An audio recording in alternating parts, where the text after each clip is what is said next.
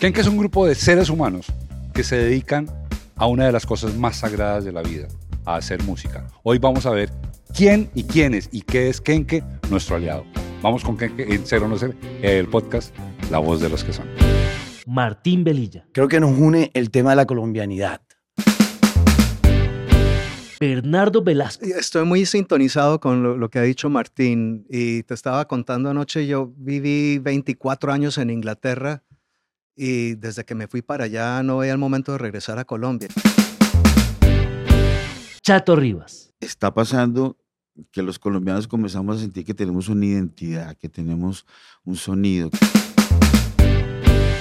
Carlos Iván Medina, para seguir, seguir siendo lo que he sido desde los últimos 30 años, que es una persona que vive en música, piensa en música y es feliz con la música. Diego Botero, yo soñaba con tocar con mis ídolos. Eh, Oiga, Mauro, espere, es que yo sí hoy estoy como fan enamorada porque estoy con los que crecí oyendo música, estoy muy feliz. bien, Bueno, tranquilo, manes son- tranquilo que a mí me pasa son lo los que yo mismo. vi toda la vida. Te- Estos te- son te- la razón por la que estudié Te ves nervioso, te ves nervioso, te Yo estoy nervioso. aquí, estoy mojando cuco aquí. Ah, Eso me alegra mucho.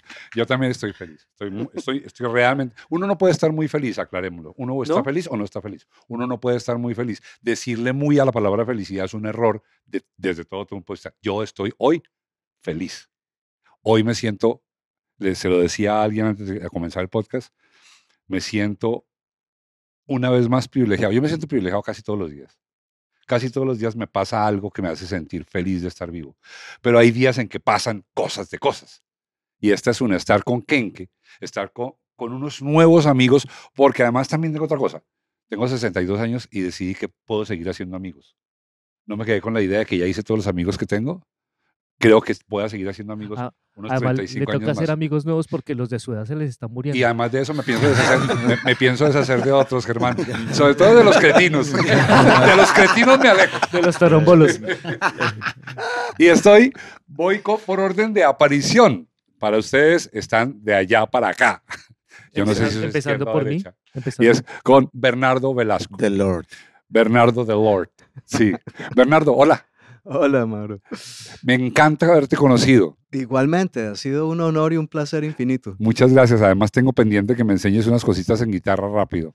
Con- Pero, se, pero se pueden besar, no hay problema. se pueden besar. Él besa bien, él besa Chato, bien. Chato Ríos, Chato, tú eres, bueno, Ber- Bernardo también, todos en realidad. Él pero es, o por- él por algún- es. Pero, pero Chato, tú eres, tú es. eres un ícono.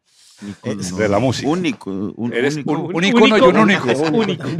Y en SeaWorld, en SeaWorld es, es un icono mundial, ¿no? Es tan único que estamos, de hecho, eh, guardando sangre de él y plaquetas, porque estamos... Para reproducirlo, Es correcto. Es solito el- no se para logra clonar, reproducir. Es el salud último por eso, salud por eso, por la vida, por estar acá. Muchas Salud. gracias, Salud, salud, muchachos. salud. El, el salud por el último de los gladiadores. estoy nervioso Salud, y que salud. comienzan a contar mis intimidades, pero por favor, ponte el gladiador para que te vean así un momentito. eso sí, no, bueno, está bien. ah, eso es sí, tuyo. Claro, Sí, ese sí. es el último de los emperadores. esta vamos a salir así, un vikingo. De Bien. hecho, esto que tiene Martín acá, eh, que lo estamos promocionando, eh, es una tanga del chato usada. Eh, entonces, La usó cinco años seguidos. sí. Y eh, se va a subastar. Ese es el tipo de merchandising que vamos a Sí, empezar sí, a promocionar en Sí, Kenke. sí. ¿no? ¿Quién está hablando, Huele a acuario, huele Una a, tanga usada huele del chato. mar, huele a Mauricio, no, no se la deje a- montar con quién está hablando porque la gente no sabe quién está ¿Qué, hablando. qué puede pasar? ¿Qué puede pasar? ¿Qué puede pasar? Die- Diego Botero, Diego, eh, Diego, yo, yo sé que tú no, no pretendes ser ni el más, ni el jefe, ni el nada. ¿Tú qué eres en Kenke? El que se inventó la joda, ¿cómo es la vaina? Eh, yo soy el que soñó esta vaina. Ahora vamos a hablar de eso. Bueno, sigo con Martín Velilla. Martín, Martín Velilla. Es el más viejo ¿Qué de todos. hacemos? sex symbol, nuestro Latin lover. Es, es nuestro Latin The- Lover the de la zona, one. ¿no es cierto? Es el chico de la cuadra. Yo sí lo he visto, es el el chico de la cuadra. No, el de que más en cuadra. high school. sí, sí. Chico de mi Jim. Morrison es un verdad. No, no, no. Y, y, y Martín, hola. Nuestro Hola, Johnny ¿cómo estás? Todo muy bien. Te ves muy bien. Feliz, feliz. Te lo de dije esta mañana. Claro que sí, feliz de estar aquí contigo. De y Martín también estamos vendiendo pajillas. Ah, pajillas. Hay que venderlo todo. Literal, Claro, sí. Hay que, hay es, que, es del- que hay que buscar alguna forma de financiación. Esas pajillas es, eh, que en Agrodespro llaman al- eh, saltos. Correcto. Ah, ok, listo. Sí, correcto. Y otro, y, y otro ícono, ícono, único, que se lo dije ayer, tú eres como Monserrate, uno sale y siempre está ahí. Carlos Iván Medina. ¿Qué tal? Qué gusto, Mauricio. ¿Cómo vas? Muy bien. Bueno, sí, yo, yo, yo quiero decir que co- como Germán estoy que les pido autógrafos a todos, que no quisiera salir de aquí. sin Carlos Iván tatúa. Muchas fotos. Sí, tatúa autógrafos. tatúa es súper lindo, súper Sí. chévere. Hace unos dibujos bacanos. ¿En serio? En la parroquia que Pero tiene. todo, toda la parte no, no. abajo, del ombligo para abajo. No, no, este, a este no le creas nada, este muchacho. Pero los tatuajes los hacen en la parroquia que tiene. Bueno, pero como este es el podcast de nuestro aliado, de Kenke, y nuestro aliado realmente es un alma, Kenke Soul, esta vez no voy a esperarme más adelante para pedirle a Kenke, a Kenke Soul, que le pregunte a sus esclavos, a sus, ¿qué? A sus engendros, A, sus- a, a sus, alma- esto, a- a les sus pregunte, les pregunte y ustedes me van a contestar. ¿Ustedes para qué hacen esto? ¿Para qué? ¿Para qué están haciendo esto de Kenki? Todos esos visajes y todas esas cosas. ¡Háblamela! Mauricio, yo sé, o creo saber, eh, pero me gustaría ver si, si, si... Sí, si aprendieron la lección los otros. No, sí, no. Pues Si no concordamos ningún en dogma. alguna vaina, Exacto. carajo. O sea, que- nos Claro, parecemos yo creo en algo, caray. Yo creo, yo, creo que, al- yo creo que al fin y al cabo, yo creo que al fin y al cabo nos reunimos, como tú lo acabas de decir, que Diego al fin y al cabo lidera toda esta, o sea, el Ken, que es el proyecto, pero independientemente creo que cada uno desde el lado de Chato y con la Chato Band, Carlos Iván con Distrito, eh, Diego con eh, Peyote, Don Peyote. Don Peyote, yo con mi banda del colegio, con Cogiman, con Gaira Música Local, creo que nos une el tema de la colombianidad. ¿Tú me entiendes? El tema de que todos le hemos apostado a Colombia en diferentes puntos y ahora mismo estamos aquí unidos para poder llevar esa bandera adelante, ¿no? Yo creo que uno nace y desde la época de los gladiadores, como el Chato, la gente lucha por una patria, ¿no? Y, y- y- y es una vena visceral, ¿no? Que uno no puede, uno no puede lo que tú ayer decías, la, la- la pasión tuya, tú tomaste una decisión y dijiste, marica, este soy, y esto es lo que tengo que hacer. Y nos unimos como quien se une en un estudio. Cuando tú te unes en un estudio de grabación, al fin y todo el mundo quiere hacer música, para expresarse, obviamente, pero yo creo que a nosotros nos une mucho el ser colombianos, el ser caribeños, el ser latinos, y con el conocimiento musical de todos, nos conectamos con todas partes del mundo. Y creo que eso es, eso es muy bacano, porque al fin y al cabo hablamos de, una eh, de, la, de la antropología musical, ¿no? De cómo unimos el blues, cómo unimos el chandé que ayer estábamos hablando, cómo unimos a, a un delfín nadador, bajista, eh, Diego en la batería. Sí, yo, yo, yo creo mucho en Colombia y, y estoy muy orgulloso de ser colombiano y de, y de- y estar Yo acá. no. Bernie, tú no, De, de verdad. tú no. Ahorita, ahorita paso ahí porque tú nos podemos quedar horas tú y yo. Bernie, ¿tú para qué? Mauro, perdone, un segundito. Aprovecho este momento ahí, antes de que conteste Bernardo, para decirles que se suscriban, le den like, lo comenten, lo compartan, nos hagan crecer porque queremos crecer. eh, queremos crecer esta comunidad, queremos que mucha gente conozca las personas con las que hablamos, como por ejemplo Kenke. Y ser o no ser, ahí el podcast es la voz de los que son. El A país me Diego no gusta. lo dejes solo en el Ah, no, no, no, a mí No, el no, país la- me gusta. la damos ¿Sí le gusta? ¿Sí le gusta? Sí, el país me La gusta. alegría, ¿no? El, del A mí ser el país me gusta. Eh, lo que, lo, es que tengo un problema con ser colombiano, Ah, ok. ¿no? Con lo que, con lo que se ha vendido de lo que es ser colombiano y Ujú. con el tema de la patria y eso. Entonces, eh, pues no un problema realmente porque no, no, no peleo con eso. Pero eh, yo no, yo no, no me siento colombiano como el colombiano se siente, que es- es- se siente colombiano. Diego, Diego, que no se me olvide que voy con Bernardo, pero eh, yo tengo un problema y está con ser colombiano. Yo no puedo cantar un gol al mismo tiempo que lo canta Álvaro Uribe. No puedo. O sea, yo no puedo cantar un gol de la selección Colombia y saber que lo está cantando Álvaro Uribe y que los dos estamos siendo felices por la misma causa. Exacto. Uno de los dos tienes que estar Pero, equivocado. ojo, Yo sí que es él. Ojo, yo creo, yo creo, Sí. ojo, Yo sí que No, no, es no, él. sí, sí, pero yo creo, yo creo que nos fuimos por dos ramas. El lado político colombiano, yo no tengo La del de aguacate esa y la del chontaduro. Yo estoy, claro, yo estoy hablando del, del, del, del feeling del colombiano, ¿me entiendes? De, del, del, em, la parte artística del colombiano, la parte popular del colombiano, del pueblo colombiano. Porque al fin y al cabo, todos los patrones o cosas que uno usa en la vida nacen de los pueblos. Y hay una vaina muy loca y es, y, y- y- y me acuerdo que lo cuenta Carlos de unos productores de Madonna. Carlos Vives. ¿no? Carlos Vives cuenta en, su libro Cumbiana una, una anécdota muy bacana que me contó a mí cuando era muy pequeño. Y es que él una vez estaba en una reunión y llegaron unos manes que eran los productores de Madonna. Y en esa reunión él escucha que esos manes tenían grabaciones de las fiestas de San Pelayo. Y tú escuchas el hip hop y escuchas toda esta música gringa y todo, y hay flautas y cosas muy andinas, indígenas, que la gente ya más, mucho más avanzada, ingleses y, y norteamericanos, ya se habían pillado lo popular. Yo cuando hablo de Colombia hablo de mi pueblo, ¿me entiendes? De la gente cozy, de la Y, alegría. y- y- y eso me gusta porque yo creo que ese es un debate que pocas veces se da, el debate que está apareciendo aquí. Una cosa es la Colombia como organización social y Correcto. otra cosa es la Colombia como organización cultural. Correcto. Bernardo, ¿para qué haces Kenke? Y Estoy muy sintonizado con lo, lo que ha dicho Martín y te estaba contando anoche, yo viví 24 años en Inglaterra y desde que me fui para allá no veía el momento de regresar a Colombia y todo el mundo se pregunta, pero ¿para qué?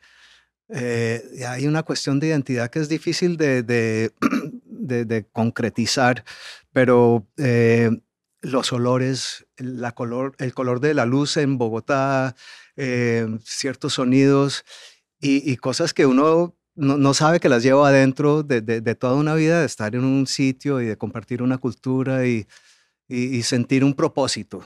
Más que nada es sentir un propósito con lo que uno hace. Yo puedo ir a hacer música en Inglaterra, en, pero, pero cuando la hago con mis amigos colombianos, tiene más propósito. Y ayúdame a aclarar, porque el para qué es eso, el propósito. ¿Para qué lo haces? Eso ya es mucho más complicado porque yo no ¿Viste, persigo, yo no persigo la fama. yo no fui- persigo la fama y, y- por ahí no es la cosa, ni, ni, ni quiero estar en, Pero yo sé por qué en los lo pósters. Yo sé por qué tú lo haces, yo sé. Yo sé porque tú nos das alegría. Exacto. Pero, pero, pero para, para un rato, es que, No, además eh, que- estaba- esta- esa gente está muy indisciplinada, tú estás haciendo muy mal trabajo, esta gente cree que se manda sola. La pregunta es, ¿Para qué? no por qué, Mm. sino para qué lo haces. Pues eh, sí, compartir. Yo, yo comparo la música con la cocina. Uno cuando cocina, eh, el, el- el- el gran beneficio de cocinar, aparte de comerse uno su ración, es complacer a alguien y es sentir eh, esa eh, eh, eh, felicidad de que alguien haya disfrutado el esfuerzo que uno le ha metido a algo. Eh, y es pasajero, ¿no? Uno se come y se acabó, y la canción la tocaste y se acabó y ya pasó. Pero ese momento de, de- de- de- energía compartida es, es mágico. Entonces, poder Dicho en regalar. inglés, aprovechando que, que estamos en Orlando, que no he dicho que estamos en Orlando, en, en la casa de Ken, Ken, Ken, Ken House. Se me olvidó ese detallito. Estoy tan emocionado que se me olvidó la vaina, o me siento como en mi casa, quizás. Eh, es quizás eso. Se es eh, eh, dicho, como lo estás diciendo en inglés, se dice for the sake of it, For the sake of it. por placer.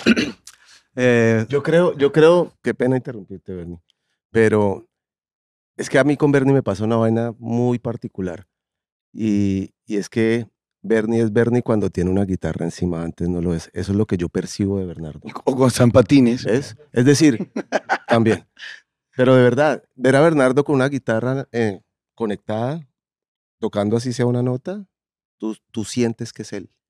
Claro, Y es- claro. la luz que emana Bernie con una, es decir, e- es, es como, es él. Y yo siento, siempre he sentido, eh, no quiero responder el para qué haces tú esto, pero si, si lo tuviera que responder yo, ¿no? Eh, yo creo que lo hace para ser él. Oh. Es mi, es mi eh, Wow. ojo, es mi... está profundo, pero es bien ¿Sabes? válido lo que dices. Sí. Es mi percepción. Ahora, te, ahora, ahora, ahora te quiero ver porque, porque una de las cosas que nos encanta de este podcast, en el cual el aliado es que, es que hacemos lo que nos da la gana. Entonces, en este podcast va a haber música en vivo. Y dentro de un ratico te voy a ver y te voy, le voy a pedir, ese- Oye. le voy a pedir a Miguel que haga un cerrado contigo para verte Para ser. chu- chulearme. Para verte ser. Mauro, Mauro, hay una vaina muy loca con Bernie que Diego lo acaba de decir y anoche lo estábamos hablando. Y es el tema de sí, Colombia y todo, pero al fin y al cabo todos somos caribeños. Directamente Colombia está en el trópico de Cáncer, cuenca del Caribe. Y me encantó ayer lo que hablamos de la cumbia con el blues.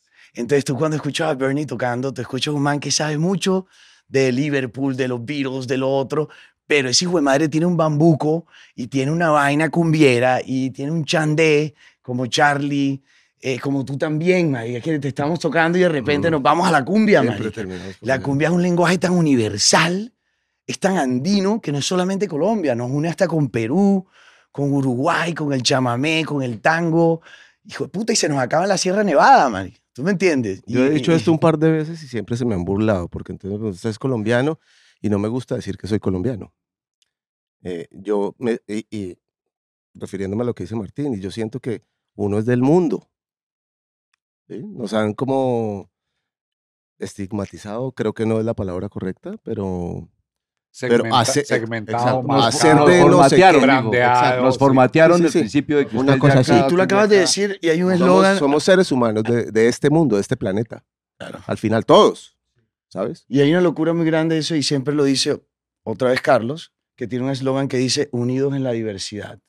Como Colombia geográficamente está en un lugar donde pasaron muchas cosas, nos llegaron muchas informaciones, desde los barcos de vapor que trajeron el jazz, hasta las primeras armónicas, hasta los primeros bluseros, hasta los primeros tambores que se mezclaron con, con estos manes que tomaban jazz y se crea el porro sabanero.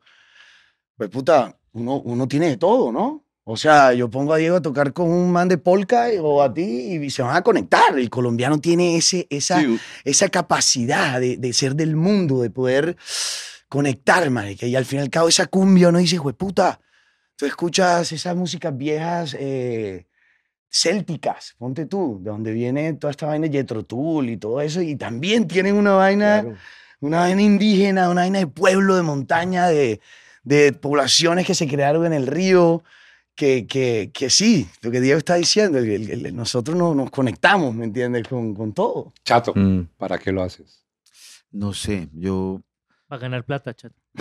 pues, estoy intentando eso hace 36 años y No se ha podido. lamento decepcionarlos, no hay plata, no hay plata. Eh, no sé, eh, Dios me puso acá eh, y me siento en casa, me siento en familia, me siento inspirado, me siento feliz, me siento acompañado. Eh, con un propósito que es entregar toda la música, porque aquí no planeamos qué vamos a hacer, sino esperamos eh, qué va a pasar, pero todo el mundo ofrece qué hay que hacer, qué, qué podemos eh, lograr entre todos en conjunto. Alguien hace la letra, alguien hace un riff, alguien hace un groove, y es como, wow, ahí hay una idea, es súper respetable lo que cada uno hace y todos trabajamos en conjunto para que eso sea mejor. Y me parece que el para qué es eh, lo que la gente va a recibir, qué mensaje es el que le queremos dar a la gente. Y la fiesta del pueblo tiene eso, es bailemos, bailemos en familia, disfrutemos de la música, unidos sonamos más bonito y yo creo que es lo que está pasando acá, que estamos uniendo fuerzas y estamos tratando de unir mucha gente que está en mm, diferentes lugares del mundo y que está pasando que los colombianos comenzamos a sentir que tenemos una identidad, que tenemos un sonido, que tenemos una cultura y la estamos respetando por encima de lo gubernamental, que ni siquiera tenemos un ministro de cultura. Y Estoy con usted. Vale, ¿no? sí, sí, sí, pues eh, bueno, Yo, yo voto por ti. pero es, voto por eso, es ti. un poco que por encima de estas cosas, que por encima de estas cosas eh, creemos en que podemos hacer algo, que podemos entregar algo y que va a ser honesto y que va a ser desde el corazón. Cha- cha- chato, eh, vo- vo- voy a, voy a hacer un abstract de lo que has dicho porque es muy interesante, sobre todo en, un, hombre como tú que eres profesional de la música, que jugaste tu vida por la música.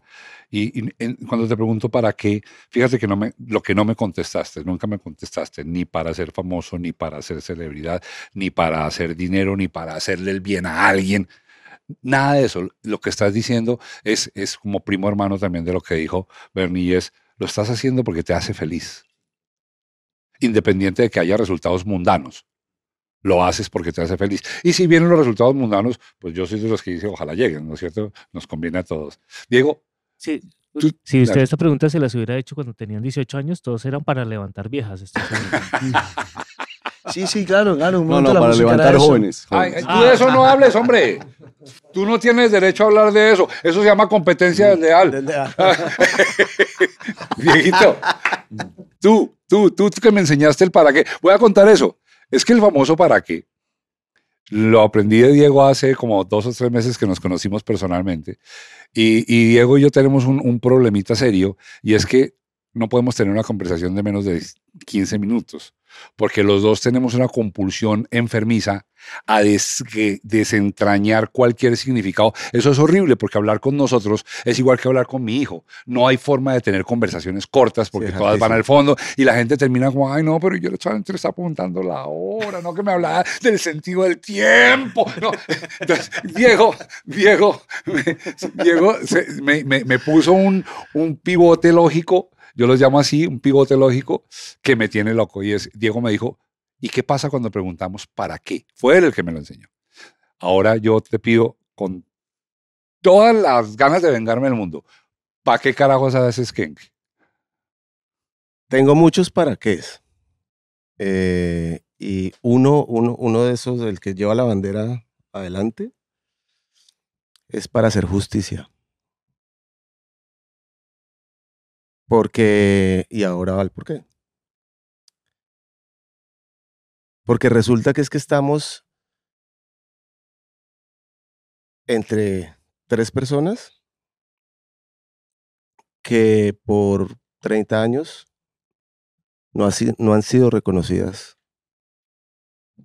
como debería. Y yo por alguna razón eh, siempre quiero, siempre, a mí la injusticia me, desbarata, me, pone muy mal. Todo lo que sea injusto me, hace mal.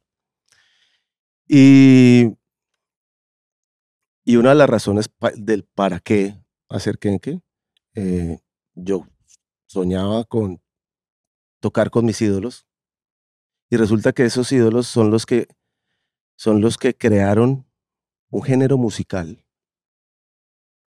que hoy por hoy ha mutado y es lo que mueve la industria musical. Masas. Pero los creadores de ese género musical están acá. No soy yo, ¿no? Ojo, ni Martín. Ni yo. Y mucho menos Germán. Yo, yo, Pero- yo consumí el género musical.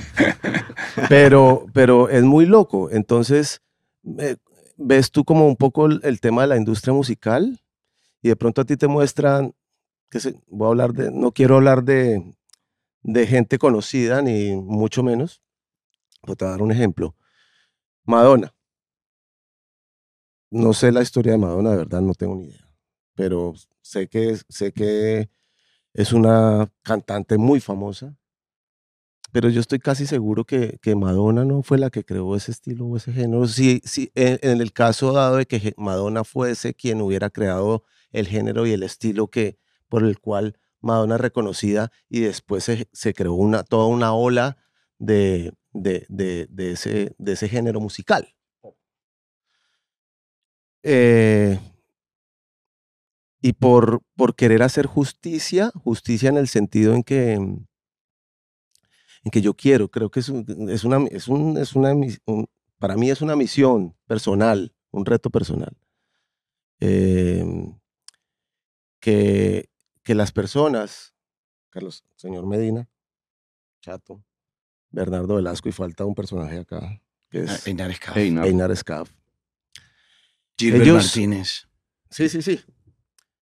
Eh, ellos crearon un género musical. Un género musical que lleva evolucionando 30 años o más. No, mucho más. más. Teto Tú Campo. sabes más que yo. Eh, y, y nadie los conoce. Aunque todo el mundo los ha oído. Aunque todo el mundo ha bailado con lo que claro, ellos hacen. claro, Eso es lo paradójico. Claro, Claro. claro, claro. claro. ¿no? Y, y, y en este momento, vuelvo a Madonna, no me acordé de Madonna, no sé por qué. Celine Dion, cambio. Porque está enfermo. No, vuelvo, sí, vuelvo, a, vuelvo a Madonna. Está malito. Vuelvo a Madonna porque es que el tema es tan complicado, Sí, sí, sí, sí. o sí. tan complicado no, tan complejo, que Madonna hoy básicamente para cantar, pues, pues, tiene que ir a, a un estadio en Medellín a cantar con Maluma. ¿sí? Un, un artista como Madonna, eh, hoy por hoy tú la ves en vivo porque va a Medellín. ent- Entonces, hay, un género que llamaron tropipop eh, y que eh, evolucionó en otras cosas y para mí en, otro, en otros sentidos mutó y todo este tema del reggaetón y todas estas nuevas eh, tendencias musicales que para mí, por lo que he leído y he visto y bueno, y se siente, es lo que mueve la industria musical. Es decir, hoy por hoy, eh, un colombiano un reggaetonero eh, es tal vez más famoso en el mundo que, o igual de famoso en el mundo de lo que fue Michael Jackson en su, en su, en su A- a, momento. a mí me llamó la atención. Mi hija tiene 22 años y ella y sus amigos descubrieron el tropipop y les parece, les parece, o sea, como que qué buena música y la consumen y les gusta. Y para mí era, pues, yo crecí con eso, pues era lo que oíamos en las rumbas y uno no pensaba como, a- hasta hubo un momento en que el tropipop era como, como, ese es un género como menor. Y ahorita ellos lo toman como que es... No, una y la gente no lo sabe. Y básicamente estamos ante la presencia, y yo me siento inmensamente agradecido con la vida de, de poder ser amigo de ellos, de poder, son, son mis ídolos. Estamos en las mismas. Porque, porque, son, porque son, ellos, Y ellos tú el mío, hicieron, mi amor. ellos hicieron, ellos hicieron, ellos cogieron todas su, sus raíces, ¿no? la música Ujú. colombiana, La conectaron. con- y la conectaron con el mundo. Lo que pasa es que estaban en otra época. Es decir, hoy por hoy la, la información corre tan rápido a través del mundo por, pues, gracias a La red. las, las telecomunicaciones. Pero en esa época eso no, eso no sucedía. Es decir, entonces son, son cosas que se quedaron ahí en, en un pedacito de tierra que fue Bogotá o el interior del país, tal vez. Y quienes podían tener el, el, el, el poder económico, de alguna manera sacaron eso al mundo. Y, y, a la y a una velocidad mucho más lenta y sin que quienes y, y- y- y sin que quienes hubiesen creado eso realmente tuviesen el reconocimiento eh, a todo nivel, ¿no? no solo de ser conocidos, sino a nivel económico, a nivel, eh, a todo nivel. Haces, haces me, me, me, Entonces- me gusta mucho lo que haces, Diego, en, esta, en este pedacito de la conversación, porque te pregunto el para qué y me dices para hacer justicia. Y claro, esa respuesta sería incompleta si no me dijeras el por qué. Y es, es, es, es, es- es- es absolutamente entendible. Tú no hablas todavía. Carlos Iván. Está castigado, Tú papi. estás en pañales. Eh, ¿Para qué? castigado. Pues, pues mira, yo igual, digamos que participé del sueño con, con Diego. Él y yo nos reuníamos y siempre hicimos música por ahí esporádicamente juntos y nunca hubo la, la oportunidad de generar algo de verdad, ¿no? Y de hecho, cuando lo empezamos a generar hubo una cantidad de problemas, la cosa como que hasta que se acomodó el, el, el, ideograma y empezó a crecer y a fluir naturalmente. Entonces, ¿para qué? Yo, yo creo que es para seguir y, por, y gracias a Dios seguir siendo lo que he sido desde los últimos 30 años, que es una persona que vive en música, piensa en música y es feliz con la música. Entonces, el para qué es simplemente para poder dejar fluir, además en compañía de esta familia, ¿no? Que esta familia, pues esta familia tiene... ¿no? Yo- yo todavía no he firmado tengo- papeles, yo todavía- yo no he firmado papeles, yo yo tengo una cantidad de momentos compartidos con este señor, con este señor, con ese señor, con ese señor, con todos Ah, estos sí, señores. yo desde que yo tengo 14, ¿qué? 10 Somos- años. ¿Me ¿qué? entiendes? Somos de alguna No manera jodas. como hermanitos y, y, y si vas a pensar en un grupo musical siempre es como una relación de pareja, ¿me entiendes? O de trieja, o de cuatereja, o de quinteja. Un poliamor. Poliamor. Sí, es una cosa de, de que solamente podemos hacer, jun- podemos hacer música juntos y podemos dejar que, que la musa se apodere de todos a, a coro cuando somos hermanos, amigos, cuando nos entendemos, cuando vibramos en la misma frecuencia. Entonces, digamos que, que la, la- la oportunidad de Kenke siempre fue la oportunidad de vibrar con esos amigos que uno quiere en la vida y poder hacer música para alegrar a otros amigos que vas a conocer. O- eh, eh, Fíjense que, que en el para qué siempre hay una, siempre hay una, una necesidad im- i- i- imprescindible de llegar a lo esencial, ¿no? Y es, finalmente es un poco lo que se dijo de Bernie, es un poco lo que dijo del Chato. Por supuesto, Martín también lo dice y es, es para hacer. No, pero yo te quiero decir Es para algo, que hacer. no me dejaste claro, ahora para hablar. hacer. No, me- no me dejaste hablar y en verdad, en verdad es algo importante que les tengo que decir. Porque y lo- lo escuché a este todos, momento. No, porque lo escuché a todos y me pareció muy bacano. Y creo que, que, que el para qué mío es cuando, ahí me lo enseñaron cuando era muy pequeño. Mi padrino me dijo a mí, el talento en la vida, a ti Dios te da un don para ponerlo en servicio de la gente, sea lo que sea. Cuando uno tiene eso en la cabeza, hermano, ya tú, tú estás poniendo lo que tú haces para qué? Para dar felicidad al servicio de la gente. A mí nunca se me va a olvidar eso. Y ese es mi para qué. Yo sí te puedo decir para yo ser feliz, para yo, pero para qué es, es la relación mía con el universo y con Dios Pero y con lo que yo sé hacer. porqué. No, el para qué es para la gente. Ojo porque es el porqué. Estás respondiendo el porqué, no el para qué. Pero el para qué, es complicado el para que lo hago es para que la gente sea feliz. ¿O no? No, no, no, no, No, porque no tiene que ver Yo contigo. te, lo- te, te- te- te- te dejo el balón a Diego porque Diego es el que maneja esa No, jugada. no, no. Diego, todo Yo no la manejo. Todo tuyo. No, sí, tuyo. sí, no, no, No, no, no, la yo digo, manejo. Eh, eh, El por qué es porque soy ser humano. ¿Para qué? Porque tengo un talento y lo tengo que poner al servicio de la gente. Diego, ayúdame. Ayúdale a, ayúdale a Martín. Sí, no, no, no, es que tampoco soy el personaje, Mauricio. Pues es que de verdad, el para qué es una cosa tan, tan, tan complicada que, que hay que quitar total. Es, es decir, el para qué básicamente lo que hace es que te quita, o sea, tú tienes que quitar el ego y ponerlo en, en, en Nueva York, estando tú en Argentina. Y eso es una tarea casi Tratemos de imposible. definir. Casi imposible. Además, porque, porque tú tienes todo el derecho de hacerlo, porque es patentado por ti, al menos en mi vida. Yo siempre que puse el concepto para qué tengo que darte derechos de autor y pagar en, la, en, en- en el psycho, de- en, el, en el psycho de las ideas, tengo que decir esta idea es de Diego. Des- desentrañemos el cuál es el sentido del para qué, Diego.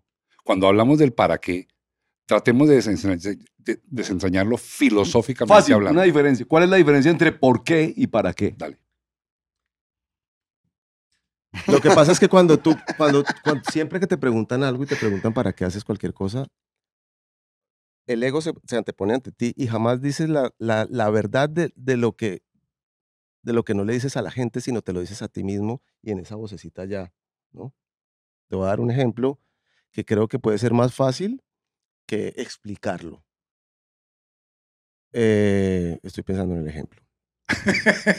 ¿Podemos ir a comerciales? No, no, no. Nos quedamos aquí viéndote Mientras- pensar. porque mientras esa es la gracia. Yo, yo tengo, yo tengo un par de ejemplos de que, que, eh, experiencias personales.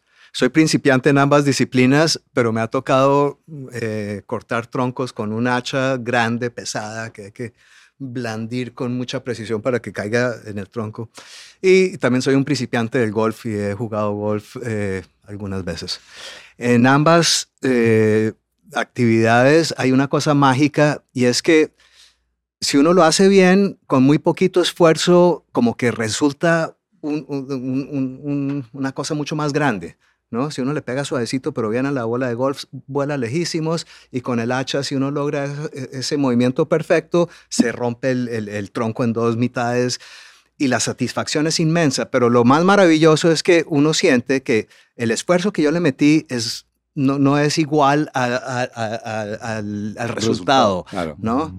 Y, y con la música y cuando se crea esa química eh, eh, con, con- con- con una audiencia, eh, pasa lo mismo, ¿no? Uno, uno le mete ahí pues su corazón un poquito, pero de pronto siente como una oleada de energía que es, que, que- que es de otra dimensión, ¿no? Y para mí eso es un para qué gigantesco, eso es una droga grandísima, ¿no? De, de poder uno desnudarse enfrente de un Uf. poco de personas y que, y que bueno, yo no tengo mucho que mostrar si me desnudo, pero, pero, pero, Pero de acuerdo a lo que estás diciendo, Pero- tendría que ser mucho lo que mostrarías, dado que lo que estás mostrando no es la, la masa de acción, sino el, rep- la el significado de la acción. Yo, yo, yo, yo Mira, y mira, hay un, hay un tema con, con, con, eh, ar- artísticamente hablando, y eh, esto de- es de- es decir, un, alguien que quiera ser actor eventualmente Para allá iba. comienza a estudiar actuación. ¿Para qué? Y te voy a explicar ¿Para para, qué? qué. ¿Sabes Para qué? expresarme. No, no, Marty. No, te, o sea, no, no es, no, sí, no. Porque el para, por eso te digo, tienes que desnudarte totalmente y sacar el ego y tirarlo a la basura. Del ego el ego. Que hacer eso es muy difícil. Es, es- es muy difícil. Quien realmente, yo creo que quien realmente diga que, que puede hacerlo totalmente es un mentiroso. Porque al final, Pero te alejaste de- del modelo que me gustaba, el, Hace- el que quiere ser actor. exacto. Entonces al final es por, para, para que la gente me vea. Pero eso no lo dicen. Eso no lo dice. Para hacer dinero y para ser famoso. Pero ¿sabes por qué? Pero, pero, pero la respuesta siempre es el por qué. Y, em- ¿Sabes? Y entonces va un poco más atrás de eso. Y, e- y, el, y, el, y resulta que lo hacen para que en su momento, en, en algún momento, no estoy hablando de todo el mundo, no porque nada, genera, nada generalizado, sino un ejemplo muy con- exacto. Eh, es muy probable que, que, que esas personas nunca hayan podido eh, o, siempre hayan querido mostrarse y sean demasiado ensimismadas. El ¿Ves? para qué, el para qué en realidad es mucho más allá de lo que Claro. se están imaginando. Claro, claro, claro, claro. Y el para qué siempre existe, Diego. Digo, Yo sí, creo sí. que sí, o sea, el, el individuo siempre lo conoce a pesar de que no lo reconozca. yo creo que sí. Yo creo que sí. Es que el, pa- el para qué va A más pesar allá. de no por- reconocerlo y no saber incluso, porque es un tema inconsciente. Yo, yo, yo. Ok. Perdón, eh, hay una cosa que, que eh, ha sido bonito, es que nos estamos conociendo más, ¿no? Y, y estamos contando cosas que no contábamos, y eso es un propósito bonito que es conocerse más y saber quiénes somos. Y, y hay una cosa que es muy importante, y es que cualquier acción que tú hagas, sabes lo que estás haciendo. Si tú vas a cometer un error, sabes que vas a cometer un error y tienes unas consecuencias y lo haces y si asumes hacerlo es porque quisiste hacerlo. Entonces, eh, nos- nosotros sabemos que estamos acá por algo, sin esperar nada, sino simplemente estar juntos nos da esa fortaleza como de, de poder eh, lograr algo entre todos. Eso es como una cosa que me parece que es importante. Yo, yo, yo voy a decir algo con el tema de la actuación, que a mí me ha tocado mucho pues este año y le he escuchado a varias personas. Y una profesora muy, muy bacana, que tuvo una muy buena relación, nos dijo... Puedes mencionarla aquí. eh, eh, Hacemos eh, lo que nos dé la gana. si Sí, sí, este, yo trabajo mucho con la puerta abierta, eh, con varios profesores, eh, pero hay un tema muy bacano. Pero ya casi sales del- ah, por la puerta de lo del closet, ¿no? O sea, se le abrió la puerta, pero él está dentro todavía. Solo que con la puerta Todavía está abierta. mirando, él está mirando el. No Él, cree puerta- que no lo están viendo La- la- todavía. yo creí La que pierna abierta, la pierna abierta. No, pero lo que les cuento, no, no, la Puerta Abierta es un lugar muy respetado, que lo lidera Victoria Hernández, que la adoro con mi alma, y he tenido la oportunidad de trabajar con muchos profesores ahí. Y yo recuerdo una clase de un profesor de la Puerta Abierta, y nos dijo a todos nosotros, y nos dijo como que, ¿ustedes por qué están aquí? Al fin y al cabo, ¿por qué, por qué están aquí? ¿Por qué? Porque, huevones, ustedes tienen una personalidad que les encanta que los vean, les encanta expresarse, el histrionismo. El histrionismo es parte de la personalidad del artista, lo quieras o no. No lo veamos desde el lado del ego, lo veamos como un tipo de personalidad. Es como la personalidad que le encanta encerrarse a escribir un libro, pero al fin y al cabo esa persona quiere, quiere, quiere que la gente, quiere expresarse de alguna manera. ¿Me entiendes? Yo eso lo veo con, con, con, con la actuación y con el arte, ¿no? Porque al fin y al cabo tú pintas un cuadro es para expresarte y qué chévere que la gente lo vea y tú a través de esa obra puedas mostrar lo importante que para ti fue un momento de la vida o en un caso una reunión de amigos o lo que sea. O sea, yo lo veo mucho desde, desde la- desde las personalidades. El artista es, es, es una persona que nos encanta que nos vean, bacano tocar en vivo, bacano que- ser escuchado, bacano conectar, bacano ir a un estudio, bacano estar aquí contigo. Eh, ¿Tú me entiendes? Que es parte, no, no es ego, ¿me entiendes? Mira, el, el- el para qué es tan complicado que No, y si de pronto a mí me gustó. yo estoy hablando del por qué. Sí, sí, sí. si, No, si de pronto a mí me gustó cómo cruzas los brazos, tú, ¿no? Y yo, y yo lo, y yo lo imito. Y, y, y, y te imito porque me gustó y me pareció chévere, entonces eventualmente me gustaría parecerme a ti. pero jamás nos han enseñado que jamás podemos decir el para qué. Y el para qué es básicamente porque, pues, porque quiero imitar y verme como tú.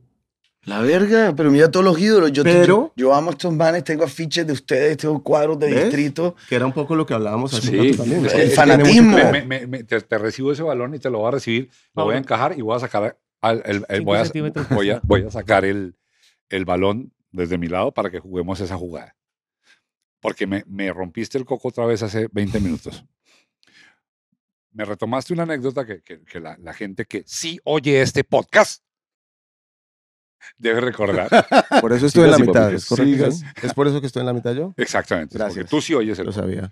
Eh, me, me recordó Diego eh, que yo narré una anécdota, de- de- voy a hacer rápido, de que llego ya a- un día a la casa de un hombre que hablaba como español y yo convencido que es español le pregunto muchas cosas de por qué no, no, no vivo en España, no soy español, mis padres no son españoles, nunca he estado en España y finalmente yo le digo, "¿Pero ¿por qué hablas ¿Por así? qué hablas Y español, tío? me dice, hombre, porque me gusta. Ya está.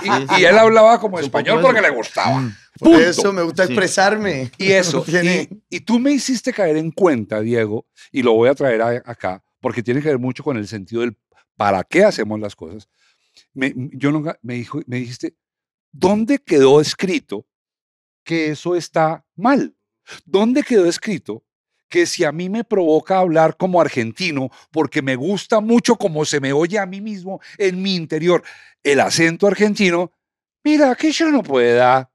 que yo no puedo porque me van a decir ridículo, arribista, vos quién te crees. Y que hablábamos con Diego hace 20 minutos, ¿y por qué no? O sea, ¿por qué no puedo? Si finalmente, y lo decía Diego, y te voy a retomar, somos construcción de una cantidad de pedazos de cosas que hemos visto. Lo que pasa es que no tiene una referencia tan universal como un acento para que nos digan, ah, estás siendo como tu papá, ah, estás siendo como tu tío, ah, estás siendo como la ¿Y de tía. dónde más querías ¿No es que fuera? Sí, sí, sí, sí, así es como aprendes. De hecho, el pensamiento mismo viene de un compendio de cosas. Cualquier idea que te formes en tu mente, cualquier opinión, es un compendio de cosas que ya están inventadas. La autenticidad, Como de hecho, puede venir de eso. Charlie García decía eso, todo ya está inventado. Desde los riffs hasta lo de lo de Charlie decía eso, lo hice en una entrevista. ¿Tú, tú, tú crees, Ber- Bernie, tú crees que hay algo de, de ti, y te voy a pedir que te empelotes. ¿Tú crees, así chiquitico y todo, te empelotes. ¿Tú crees que hay algo de ti parecido a esto de mi amigo español, que no era español? ¿Hay algo de ti que tú digas, ah, yo agarré esto porque es que me parece chévere, aunque no sea originalmente mío? Sí, eh, tuve una época muy corta en mi eh, eh, vida de ejecutivo donde eh, estaba tratando de hablar como costeño hasta que ¡Como Martín! la, la- la contadora me dijo, oiga, no haga eso. Papito, cójale dobladillo. Sí, pero es que, pero es que fíjate, al final no es ni siquiera, no tiene nada que ver ni siquiera con un acento, con- es absolutamente todo, todo. Es decir, nosotros como seres humanos, en este, en este plano y en este planeta, todo es, es, un, es, un collage de, todo lo, de todas las personas que hemos visto. O sea, yo, yo, he, yo he querido y he querido, eh, eh, he querido y he sido eh, cosas que he visto en Bernardo, en el Chato, en Germán, en Martín, ¿ves? La- la- donde te pones muy, muy, muy guapo es cuando quieres ser como Martín. No, es muy cacorro. Es que lo que hacemos es que esquiamos juntos, hacemos wakeboard, escuchamos rock and No. roll. Chato, ¿tú, tú tienes algo? ¿Tú tienes algo? Que digas, esto me lo copié de... Tiene, no, only, es, tiene OnlyFans. no es mío. Para que lo sigan, por favor. Arroba Chato Dolphin Florida. Lechoncito delicioso. Eh, claro, no, pues yo, yo fui en una época, fui Stanley Clark, en otra, en otra fui Jaco Pastorius. Eh, sí, pues uno tiene sus ídolos y uno comienza, pues es una parte de la música, ¿no? Parte del entendimiento de la música es imitar y, y el que diga que no ha imitado en la música, eso es mentiroso porque todos hemos querido ser Charlie García, Fito Páez, hemos querido ser eh, Jaco Pastorius, en, en mi caso, que pasó eso, que yo quería conseguir una boina y dije, esa boina me la tengo que poner porque sí, y la tengo que, que conseguir y estábamos tocando con Shakira en Nueva York y parte del show era hacer un solo de bajo, que después se convirtió en un baile de ella bailando Mapalé, pasando. Pero, eh, ¿Pasando por encima suyo o usted pasaba por encima de no, yo me quedaba allá estaba abajo tocando tocando bajo y ella pasaba por encima. ah, tocando. Y Abajo, entonces comenzó siendo un solo de bajo y después... Estaba tocando abajo. Un Solo de bajo perdón, pero Es que, es que, es, Sí, mire, es que, es que mi, mi, mi Los cabeza no me da para sí. cuánto tiene que abrir las piernas para que pase el bajo por debajo de las piernas de ella. Ah, imagínate, imagínate. Era así. Imagínate la posición que yo tenía que hacer para que ella pasara. Pero el punto va a eso, que, que, que estábamos con Ítalo Lamboglia y él sabía de, de eso porque buscamos la boina y no la boina de Jaco Pastorius y de pronto viene algo volando así y cae yo- Una boina del cielo. cae una boina del escenario del público y, un regalo especial y fui Jaco Pastorius un tiempo hasta que se dañó y toda la cosa pero pero viví eso no como como vivir el ídolo el, el- el ídolo y en algún momento la combinación de, de ese eh, eh, aprecio inspiración de Ron Carter de, de, de Víctor Guten del uno y del otro es lo que crea como como lo que uno resulta siendo ¿Tú dijiste vivir, vivir en hilo? ¿Vivir en hilo? Dental. ¿En hilo dental? no, no sé o si en ídolo. salió el Digo la palabra aquí por... por Digo la palabra. Claro, ya. Dale. No, no, a mí me pasó una cosa muy chistosa. eh, o sea, yo, yo, a una de las personas que he admirado mucho y que he querido mucho es a Fito Páez, ¿no? Papito Fáez. Y es igualito. Sí, se Y es parece. igualito, todavía es igualito. No, no, no, no, pero espérate. Y entonces, entonces, eh, en 2008, día de mi cumpleaños, 26 de marzo, 2008, Cartagena, en la Plaza de la Aduana. Entonces, eh, el concierto de Carlos Vives, pero hable Fito Páez. Y daba la vuelta al ¿no? escenario, ¿te acuerdas? Sí, sí, sí. Uy, se fue muy loco, marica. Hablé Fito Páez, hablé Fito Páez, Fito Páez tocó 14, como 13 una hora y cuarto, una hora y Y media. el escenario dio la vuelta y salió El- la provincia. el solo, tan, y después tocamos nosotros. Él es amigo de Carlos Vives, entonces después del show se quedó para, para estar con Carlos Vives. Entonces yo me fui con Carlos y con ellos, nos fuimos para una casa que tenía Carlos Casa, alquilada en la aduana, ¿no? Pero entonces lo, lo curioso es que Fito llegó el día del show, nosotros llegamos un día antes del show. Entonces, ante- ese día antes del show, todo el mundo me pedía autógrafos a mí porque yo era Fito Páez. Yo tengo una foto. Y yo les decía, che, yo no estoy hablando así, ¿viste? Yo hablo así como un rolo, como un cachaco, cual Fito Páez, yo voy a hacer yo. Y yo no firmaba como Fito Páez, yo firmaba Carlos Medina, o sea, con mi nombre. Yo hubiera firma. el cuento. No, no, no. Uh, Pacho, Pero entonces, lo, lo que me dio la vida el día de mi cumpleaños fue que después de, después de que toda la gente estábamos ahí, pues en, en la casa de Carlos, tenía una casa alquilada en la Ciudad Vieja. Llegamos después del concierto, el concierto había acabado once y media, estuvimos como hasta las doce y media, ya todo el mundo estaba como cabeceando. Me dice Fito, che, te vas conmigo al hotel. Y entonces estuve, estuve con Fito Páez desde las doce y media hasta las 8 de la mañana del día Y siguiente. les dieron las 10 y las echando 11. lora.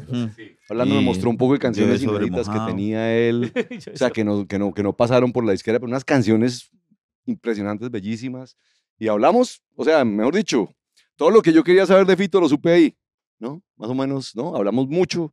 Durante, Y se te quedaron cosas pegadas de Fito que luego repetí. Claro, no, no, pero seguro, seguro. Claro, Y eso tú, claro, obviamente, es decir, Carlos- obviamente, tú pues, oyes a Carlos Iván en el piano y no es que, se- no es que suene a Fito Páez, suena a Carlos Iván Medina, ¿ves? Pero hay cosas de Fito Páez, o sea, Sí, está sí. la influencia no, y- que, y- que tú copias de alguna manera duda, inconsciente. Y muchas duda. veces es consciente, pero no eres capaz, el ego no te deja decir que es de... que eso se lo aprendí a. Exacto. Sí. El ego o el, comple o el complejo de inferioridad, te, te pe- te pido que lo consideres, porque de verdad es, pues, ¿quién te dice que no tienes derecho a hacer con tu vida lo que te dé la gana? Solamente que te compraste el cuento de que no, porque tienes derecho a hacer con tu vida lo que te dé Claro, la gana, claro, hablar como quieras, a claro, vestirte como quieras, hacer lo que quieras, ¿no? Es que nos da miedo ser. ¿Tú a quién te has querido parecer? A mi papá, a mi padrino, a Charlie García, a Spinetta, A a. Diego Botero, Gracias, a Diego marica, Botero, Gracias. a Diego Cuéntame, ¿en Botero. qué- ¿en qué te has querido parecer a Diego? Que digas, esto lo voy a hacer como lo hace Diego. No joda tocar batería. ¡Oh! pero te refieres, ojo, pero no, pero es que se me puede estar saliendo por la tangente este hombre. No. Este, este es bien vivo. Ven, Sí. pedacito, a cuidado. decir otras cosas, pero no. ¿Te refieres? Porque puede ser, quiero tocar como Diego, como yo quisiera tocar como Mozart. Eso es una cosa. No, no, no, pero, pero, cuando te a- sientas en hablando la senti- batería, repites movimientos de Diego, miradas de Sí, Diego, claro, de Diego. Claro, porque yo de tocar batería mucho Ah, tiempo. ok. Y entonces ahora como que revivirnos como amigos y como llaves a mí también me ha puesto a tocar. O sea, este man me dice, hey, toca en esta batería y yo toco en No, la es que aquí otra. hay dos baterías, afortunadamente. Y entonces jodemos la vida. Mi primer profesor de batería baterías. fue Einar Scaff. Después vino este man, mi primer profesor de piano, que gracias a él conocí los cancioneros de Fito, de Charlie, que me acuerdo, tus clases eran medio locas, pero, pero me enseñó mis primeras canciones de. Fito. Y, y no, pero lo que estás diciendo, lo de Diego, pues puta, parecer, eh, eh, eh, y lo voy a decir de la manera más honesta, es como el amor que él tiene, ¿no? Con la gente, con la vida, con su familia, con sus hijos, con su esposa, con sus amigos, la generosidad. Yo lo, yo, lo, yo lo comparo mucho con mi papá también, con mi padrino, que son personas que son muy generosas conmigo. Ojo, no estoy diciendo la opinión que otra gente tenga de ti, ni nada, me preguntaste a mí. Eh, eso, eso, me encanta, me y, encanta. tomas, y tomas y repites. Claro, y me, tomas me- encanta y me, y, encanta el tema de ser amigo, porque yo he tenido rollos en mi vida con amigos míos que he creído que son amigos míos. Y al fin y al cabo, puta, y es un golpe muy duro, marica, porque es como, puta, es como tú estás enamorado de una pelada y de repente la encuentras en la cama con otro más, marica, y tú decías, pero si esta vieja me adoraba, pero si esta vieja me encantaba, y es, una de, es un golpe en el pecho durísimo, ¿me entiendes? Entonces yo creo que, que con Dios he encontrado, yo creo, una amistad que yo siempre soy un, soy un niño como imaginario, me imagino que, que la gente siempre va a ser buena. Yo, yo me considero una persona que no tiene malicia. Y creo que eso es lo que nos ha conectado a mí también mucho. Y lo admiro, admiro eso de, de esa generosidad y esa vaina de, querer, pues puta, si yo tengo esto, marica, ¿por qué? Como, como decía mi mamá, donde comen dos, comen tres, marica, ¿me entiendes? O sea, esa generosidad que en realidad también nos viene de ser caribeños, de ser latinos, de ese flow. De puta, yo lo veo mucho en este man y me ¿Cómo conecto mucho o con o eso. sea, los cachacos no somos generosos. ¿qué es Pero si? ¿Qué le pasa? Ojo, error, error y grábenme esto, error muy grande. Está grabado todo. Todos estamos, en el, todos estamos en el trópico de cáncer, todos somos caribeños. Que queramos decir que tú vives en un altiplano no quiere decir que no eres caribeño, papi, te lo digo. Imagínate que, eh, la- eh, Todos somos caribeños. Alguna vez tuve que hablar Yo con, no- con- yo no fui con- caribeño. con- con la que era. Pero, con la, con la toca que, con Carlos Esta Vives. este no es caribeño, ti- voy a darle la razón a Martín.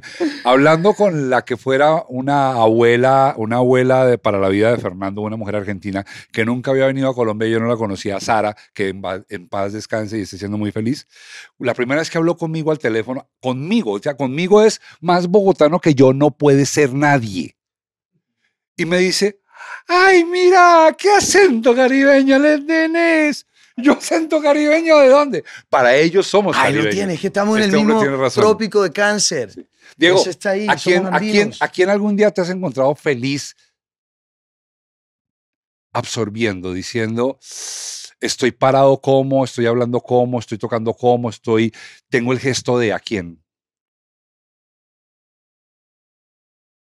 Hmm, eso está muy difícil, Pero me hablas de música, de, de, De lo que tú quieras, de cualquier cosa. de lo que tú quieras. no, alguien de- que tuviera- de- de- de las personas que más amo y de las que menos amo. Voy a confesarte una cosa, dame la mano. Voy a confesar una cosa que nunca he confesado en mi vida y la voy a confesar aquí. Yo me aterro mucho de lo que pasa entre tú y yo, esa resonancia que existe. Imagínense que yo descubrí una cosa loquísima, es la primera vez que lo confieso, es un secreto. Creo que el único que lo sabe eres tú, hijo mío. Marica, yo a veces camino como la gente que me cae gorda para saber cómo son. Ey, Para saber qué se siente caminar como ese hijo de mi chica. yo hago Eso es eso. Voy solo por la calle y Igual. digo, voy a caminar como este hijo de puta que odio a ver qué se siente ser él. ¡Y lo logro! ¡Camino así! Fer, Pero, yo- yo, marica, esta eso es mañana lo vi actuar. caminando como la, como la, la señora que no nos dejaba entrar a la puerta de aquí. Sí. No, nunca he podido caminar como Álvaro Uribe Vélez. No, Mi cuerpo no da. Mi cuerpo no da. No hay alma, no es que no hay alma que dé. No hay alma que dé. Mauro, Mauro yo, yo tengo una pregunta Me general. un sembrado de palma para que veas. ¿Por qué solo hombres? ¿Dónde están las mujeres de Kenke? Ya, ya vienen. Está- El chato, el chato apenas se operó hace dos semanas. Ahora le vamos a decir la chata, Él, él pero... está gordito sin inflamado de la operación. La biodiversidad. No sabemos si salió bien la vaina, marico. No, mira. Las mujeres de Kenke, bueno, Nati, Nati es como, como Nati Botero. Na- Nati Aguilar. Nati Nati, Aguilar. Aguilar. es como, como la base, la base Femenina femenina, de este de, grupo. de- de este grupo. Pero las mujeres de Kenke son todas, todas esas bonitas personas que se quieren sumar a Kenke. Y aquí hay dos. Las peladas Yo recocheras, las siento- yo recocheras, siento como siento- recocheras. La siento como que, que creo que todos. que es Adri y Linica y Mati Botero. y Nati Y Nati, Botero, y- es decir, Queen. bueno, es decir, y todas, y todas, en serio, todas las mujeres y hombres también que dese- deseen o desearían eh, ser parte de todo esto. Jimena es están prácticamente parte de Kenke, ¿me entiendes? Sí, Solo total. un poquito, ¿no? Solo un Sí, poquito. claro. Ella, es la que Camila, Solo un poquito. Ya, tía Yaya. No, eh, todos. Lele, Lele es Pavarotti, que todavía no sabemos pero, si es- me, me das permiso, puedo decir eh, la razón que nos, además de este podcast, la razón que esencialmente nos convoca en Orlando hoy. ¿Puedo contar? Por favor. La razón que nos convoque por la cual Germán y yo, que siempre estamos en el estudio en Valencia, hoy estamos en Orlando, en una casa estupenda, pasándola muy bien haciendo este podcast, es porque Diego y Jimena están celebrando una buena cantidad de años de Jimena, no lo suficientes para que ella se avergüence, pero no lo suficientes para que la tratemos de adolescente. 22, ¿No es 22 cierto? años, Más o menos 22 lo dije bien, años. Jimena, lo dije bien. Pero- Por eso estamos acá. Yo, yo quiero contar, una vez que hablamos con Diego, la primera vez que hablamos con Diego eh, y, y dijo, y Diego nos dijo que veníamos, que, que nos quería traer para acá, es que dijo, es que yo nunca, nunca celebré cumpleaños, dijo. Nunca quise celebrar cumpleaños. Mis cumpleaños. Y cuando llegué a mis 40 me di cuenta que era una pendejada y que quise celebrar con toda y que hice una fiesta Y por gigante. eso le va a celebrar los 16 Y dijo que a si yo, Jimena. que si él se, que si él se hizo una fiesta tan grande a esa edad, él quería que su mujer tuviera una fiesta Fuera igual de más grande. vasta. El doble. Más, El espero, doble, más pero- no a esa edad, O sea los que me- 16. Sí, sí, ok, yo sé. Póngale el nombre que quiera. Severo man tan áspero. Pero, pero, oiga, qué, qué cosa bonita querer hacerle la fiesta más grande que la que él se hizo. Y si, o sea, Sí. Eres un tipo generoso por encima muy de todo. generoso, muy generoso. Pero no lo vamos a bochornar hablando de él. no lo porque vamos a resiste. No, no, no. Y no ya vamos está a muy rojo, ya está muy colorado. Diego, ayúdame favor. a pensar en esto. Y vo- voy a meterlos aún más en los territorios donde a mí me encanta meterme porque no hay Les respuesta. va a hundir Venga, en el fango. así, papito. Así no sé. A ver, voy, voy a contar. ese- Yo un día estaba, un día estaba editando una, una serie que, que yo dirigí, que escribió mi amigo que descansa en paz, Mauricio Miranda. Una serie que fue muy exitosa que se llamó María María. Y yo la estaba editando, eran como las 3 de la madrugada. Y yo estaba editando y de repente en, en- en- Colombia funciona con que hay una persona atrás que da las decisiones y otro que hace, las ejecuta, que lo llamamos el editor. Está el editor ahí y de repente estoy decidiendo yo un plano y le digo, ¡ay! Y él se tardó un segundo en reaccionar a mí ahí. Y le dije, ya no, la no, no". cartera no estaba, Le- sino apareció la mano. Le dije, no, no, no, no, no, nada. Fíjate, importante que me lo ha señalado. No, el ahí era, el personaje estaba ahí y yo le dije, ahí. Y el man se tardó un segundo, o medio segundo, o una micra. Y le dije, no, devuelve. En la época de cinta. Entonces el man devuelve. Y le digo otra vez, yo agarro ritmo, ahí. Y el man, ¡pum! Y yo digo. Mientras el man hacía el corte, en aquella época, como era de cinta, había que estar, ya saben. Entonces, me salgo yo al estudio en FX, ahí donde su merced trabajó alguna vez. Me salgo yo como a, a tomar aire mientras el man hacía lo suyo. Y salgo yo y digo, ¿por qué era ahí y no ahí? Le pregunté yo, la diferencia es de micras, de micras. Y pensé, ah, marica, es que es lo mismo que en la música. El compás es ahí y no una micra más adelante. Y ahí pensé lo siguiente, y aquí quiero que ustedes me digan de eso, porque yo no soy músico. Yo lo que soy es un aficionado. Que Bayer te vi tocando una canción más bacana que Y me, me veo ahí. lindo, me veo lindo. Súper cute, súper cute. sí, pre- sí, No sé si No pregunta si me oigo lindo, sino me veo Ah, no, lindo. pero claro, ¿qué te pasa? No, pero Toda la vida he querido ser símbolo sexual. Como, como, como pueden ver, eh, eh, Mauricio, el, el para qué de Mauricio es porque quiere sentirse Pero, bonito. pero ¿no? por supuesto, Pero en eso que- me la he pasado 62 años. Todos, pero aquí va, la- todos, aquí va la pregunta. todos. Aquí va la pregunta. Salí y pensé, pucha, es que la música no es el sonido. La música es el orden. El momento. Y, y por lo tanto, y aquí se lo suelto a ustedes porque doctores tienen la Santa Madre Iglesia. llegué al siguiente pensamiento. Ah, es que las dos únicas maneras que el hombre tiene de aproximarse a la perfección son la música y las matemáticas. Señores músicos, Sí, díganme señor. qué opinan de La eso. mu- Toda mus- la razón. La música es matemática. Claro, solo que eh, hemos asociado música con sonido y no. Y la matemática música es no es música de alguna manera también. Claro, ¿Sí? claro, claro. Total. ¿Cuándo? Yo soy matemático. Este es matemático que le hable mi tío. Sí. Tío, Él hizo el álgebra, el álgebra de Baldor. él es el de la foto. Él es el de la foto. Creo- Sí, estoy recién Tenía un afeitado. turbante y no tenía gafas. Y, creo, y creo, creo unos robots. Él crea robots también. No, No. verdad, verdad.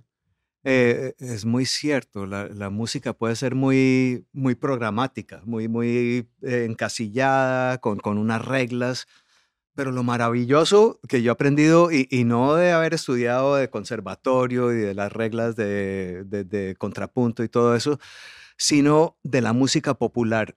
Hay un montón de reglas, un montón de cultura, de estructura que están ahí eh, transmitidas verbalmente y, y que las sentimos, que uno sabe, eso no suena bien, eso sí suena bien, ¿no? Y, e- y- y eso es una magia que tenemos, que es una matemática como abstracta. Lo, lo ¿no? que yo, yo- lo que yo llamaría los dejos. Sí, los Los dejos. dedos. Los dejos de pueblo. Lo, Los dejos. Que no es lo mismo que lo que jodes. Es proporcional, ¿o no?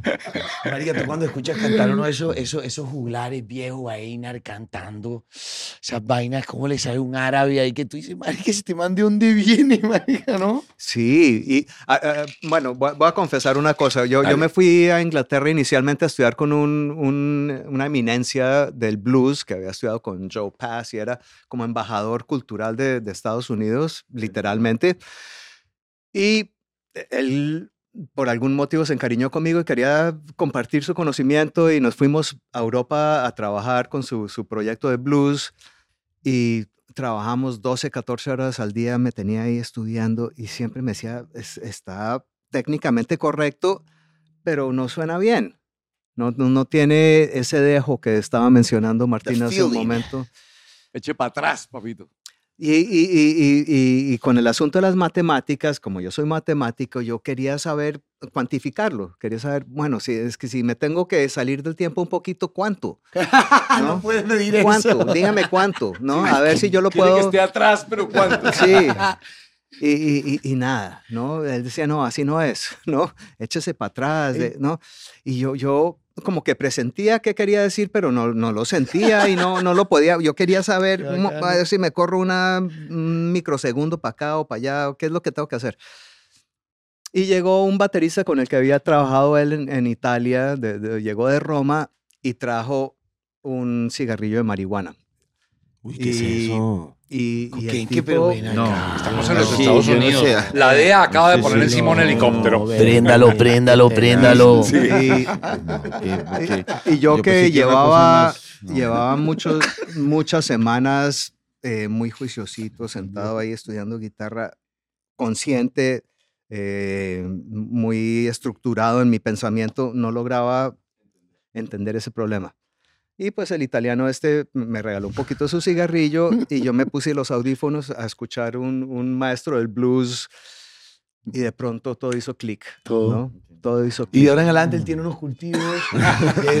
Y entonces ahora, ahora, Didácticos todos para aprender. cuando yo enseño música, Ey, pero ¿sabes, ¿sabes algo? Bernie, Bernie, me acordaste, de, me acordaste de un video que se, le reco- se lo recomiendo ver, que es un video de, de, mm, de Keith Richards con Chuck Berry. ajá, Y estaban grabando un documental en vivo y Keith Richards estaba haciendo un arreglo de, creo que era eh, Carol, la canción esta, Carol, eh, que tiene un riff, que tiene un bend.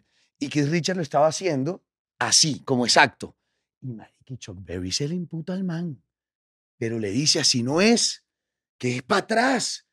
Y se le, le paraba la banda y era eso, lo mismo. Chuck es Berry que viene del abrir un poco blues, puertas de O sea, eh, percepción. o sea, de las plantaciones de que yo creo- algodón. tiene lo que ver con eso, creo Decirle yo. que una planta ¿Con de vareta. Con, ab- con abrir No, puertas es que- de percepciones. no- no se trata de alguna que puertas de percepciones. Ven, Desarrollemos eso porque eso no es familiar ni para nadie. Alex, ¿Qué es puertas de percepción? Pues es que Alex eh, las drogas ha- hacen eso en, lo- eh, en- en- en los humanos, eh, bueno, en- en- y en los animales también. igual. Abren o cierran puertas de percepción. Exacto. y la meditación exacto. también. Y te- sí, también. Pues es que al final, Todo, todo. al final la meditación eh, te, lleva, te lleva a puntos que generan Dopamina eh, y todo. ex- dopamina. Y el ejercicio exacto, también. exacto. Vengan, vo- vo- voy, voy a, voy, a, voy a hacer un, un giro inesperado, pero es que me muero de ganas de saber. Ger, Sí, ¿usted alguna vez se ha sentido consciente de estar imitando a alguien en secreto? sí. ¿A quién? Cuéntelo. Eh, cada vez que yo toco, trato de tocar, quisiera imitar a, a- a ese músico que estoy tocando, porque yo nunca he tocado canciones ¿Qué es, propias. qué es quién? No sé, el- El que, el Ah, el que hizo la canción que tú estás tocando. Ayer, ayer que ustedes me, me permitieron el gigantesco honor de cantar una canción con ustedes, yo quería ser eh, eh, David Summers, porque Y- estaba claro, cantando una claro, canción de claro, ellos. y, y son- y sonó Quería como- sonar a salir. y sonaste Ay, ay, como David ay, Pero Summers. sonaste, Sonaste, y hay una cosa muy loca que tú hay una cosa muy loca que él está diciendo, que así uno arranca, ¿no? Que era lo que, lo que en un momento de la conversación dijimos de imitar, que el chato lo dijo, el chato lo dijo de imitar, imitar, pero es bacano cuando yo que me siento todavía un pollito aquí al lado de estos, de estos monstruos en, en cuanto a, a experiencias de vida, musicales, de todo, y es bacano cuando uno encuentra la autenticidad. Cuando tú, te, cuando tú coges, imitas tanto, imitas tanto, que ya descubres, marica, yo puedo escuchar una Claro. guitarra allá y yo sé que es Bernie. Claro. Yo puedo escuchar un piano acá Claro. y yo tú escucho una batería y yo sé que es este man. Pero, por, por- ejemplo, pasa, ayer que los oímos ensayar tanto que estaba a- Adriana cantando, uno reconoce la canción, pero uno dice, es que la está cantando Pero como que ella la cantaría. Sí. Exacto, sí. claro, claro. Y en cambio, cuando yo me puse a cantar, yo estaba haciendo lo que oí toda la David vida Summers, de David David Summers. Pero si tú te empiezas a descubrir, todo ese- porque hay talento. Entonces es descubrirte tú, no sé. Pero talento. Mi, mi personaje favorito de la mesa. Ah, Bueno, voy a hablar, voy a hablar. Ah, voy a porque- Aquí se Mira, las aquí, preferencias. no, mire, aquí ya, mire, no, aquí ya vamos a ponerle seriedad a esta vaina porque esto ya se fue a otro, a otro nivel. ¡Troya! Hay una cosa de lo que estamos hablando que es muy bonito, que es la matemática para uno entender exactamente dónde tiene que acentuar y dónde tiene que, que entrar. Toda la música eh, se diferencia es por el acento, por el ritmo, por la clave, porque cada música tiene una clave diferente. Pero eso lleva a otra parte que es la sensibilización de eso que uno hizo. Entonces, ¿cómo lo sensibilizo para mí y cómo lo comienzo a sentir? Sí, ayer, por ejemplo, nunca tuvimos una voz tan perfecta para esa canción como la tuya. verdad, de como verdad, la tuya, de sí. verdad, y nos sonó bien. Este. Y nos sonó. sí, pero entonces, Grabé este podcast. pero ahí, es, pero ahí es donde va el punto, que cuando uno va a hacer la transcripción de la canción, de lo que uno hizo y la va a registrar en derechos de autor, y uno va con eso a hacer eso, lo que le piden a uno es la melodía y la letra porque es lo imitable. Pero ¿qué hacemos nosotros? Que nosotros estamos acompañando esa melodía. Entonces, como canta Adri, como canta cada, cada persona, es perseguir a esa persona y puede ser la misma canción, pero cada uno lo interpreta diferente y es lo que seguimos. Entonces, esa, e- ese seguimiento y ese acompañamiento es lo que realmente lo hace uno sensibilizar. Eso que uno entendió por la matemática y sabe que, que es ahí, eh, por ejemplo, toda la escuela cubana es clásica, pero la música popular la hacen es en la calle, tocando. Como en. Roma, como los romanos. Exacto, como Entonces tú tiene en- toda la disposición técnica para hacer todo lo que en quieran. todas partes del mundo. Y Roma. Oiga, lo haga, importante es disfrutar. chato, chato, diga, this is Sparta. I am Sparta sexy.